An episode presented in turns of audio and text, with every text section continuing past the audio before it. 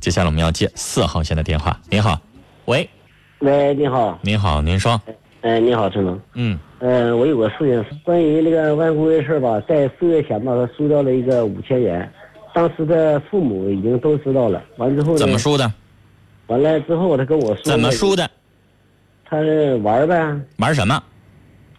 但是玩儿像那叫什么，赌币机啊，还是什啊么东西？？那你得说清楚。楚是打麻将、是买彩票还是赌博啊？赌博机输了五千，嗯，您接着说反。正是那个意思。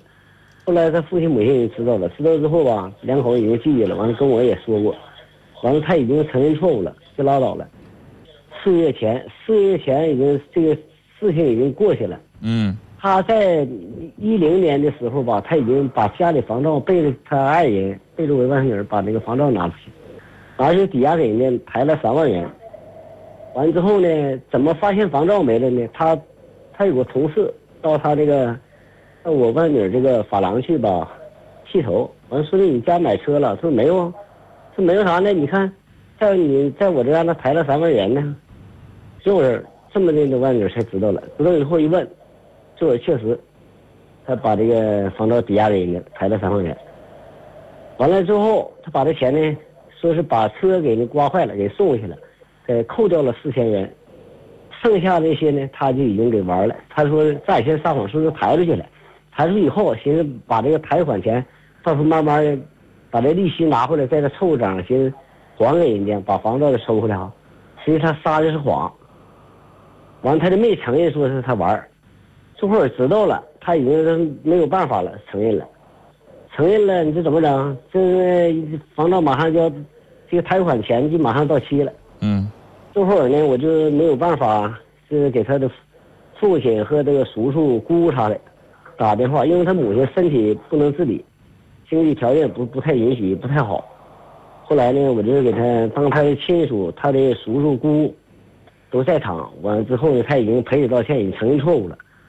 我给拿了这个三万多元，嗯他贷款利息是一分五利息，是嗯，三万三千六百块钱。当时我去给人家，来一分简单下说去给人家求情。嗯给我打电话要跟着我的思路走，我要打断你的话要停下来啊。啊，那简单说就是这钱还上了是 吧？还上来，还上了，人家也承认错误了，是这意思吧？还上了房照我抽回来的。啊，好，我抽回之后，我不知道我这个事情做的对与错，我就听你建议，就是房照抽回来之后，现在眼识现在是我保留。呃你是什么关系啊我对他失去信任了，你是什么关系啊？我是他的舅舅，他爸妈干什么的？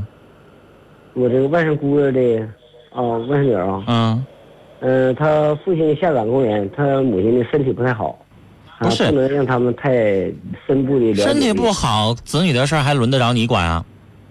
对，我也是当舅舅的人，我迈着你的事儿轮不到我管啊，跟他爸妈身体好不好没关系啊。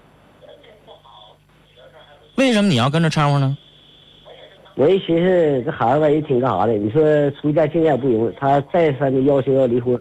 后来我寻思，为了这个家庭，为了这个孩子，呃，他这个还有个小男孩儿，才六岁，长托给的。这女的什么意见？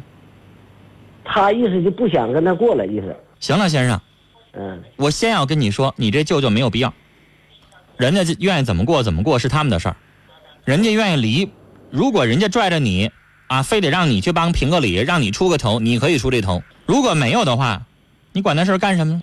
婚姻的事儿，先生，你愣把人拽到一块儿去了，以后如果他再赌，找你啊。嗯嗯所以我第一句话说的是，你不要管这事儿，嗯嗯人俩愿意过还是不过，跟你没关系。人爸妈都不出头，你在那出什么头呢？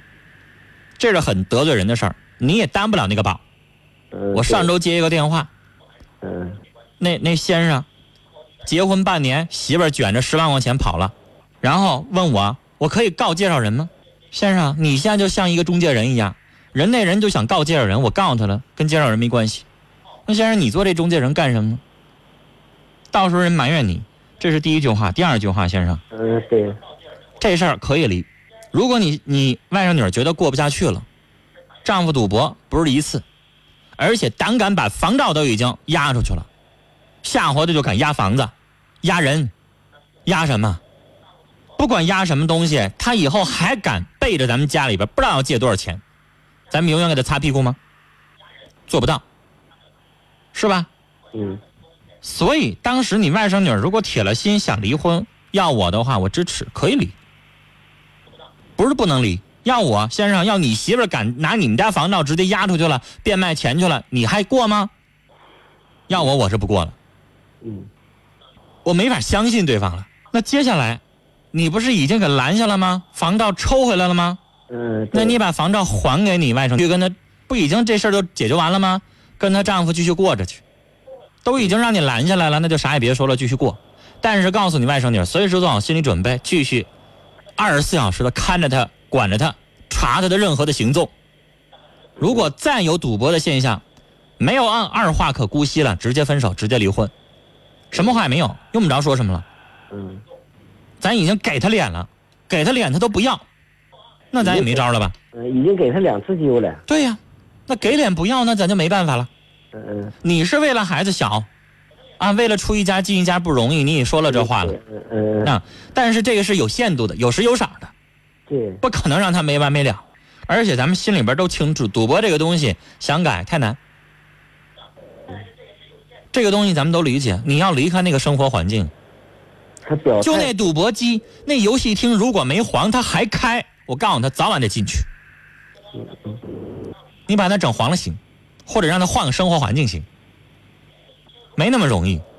咱们都知道，比如说，跟这个有点像的吸毒，为什么复吸率高达百分之七八十啊？为什么呀？那周围那帮狐朋狗友还架着他呀？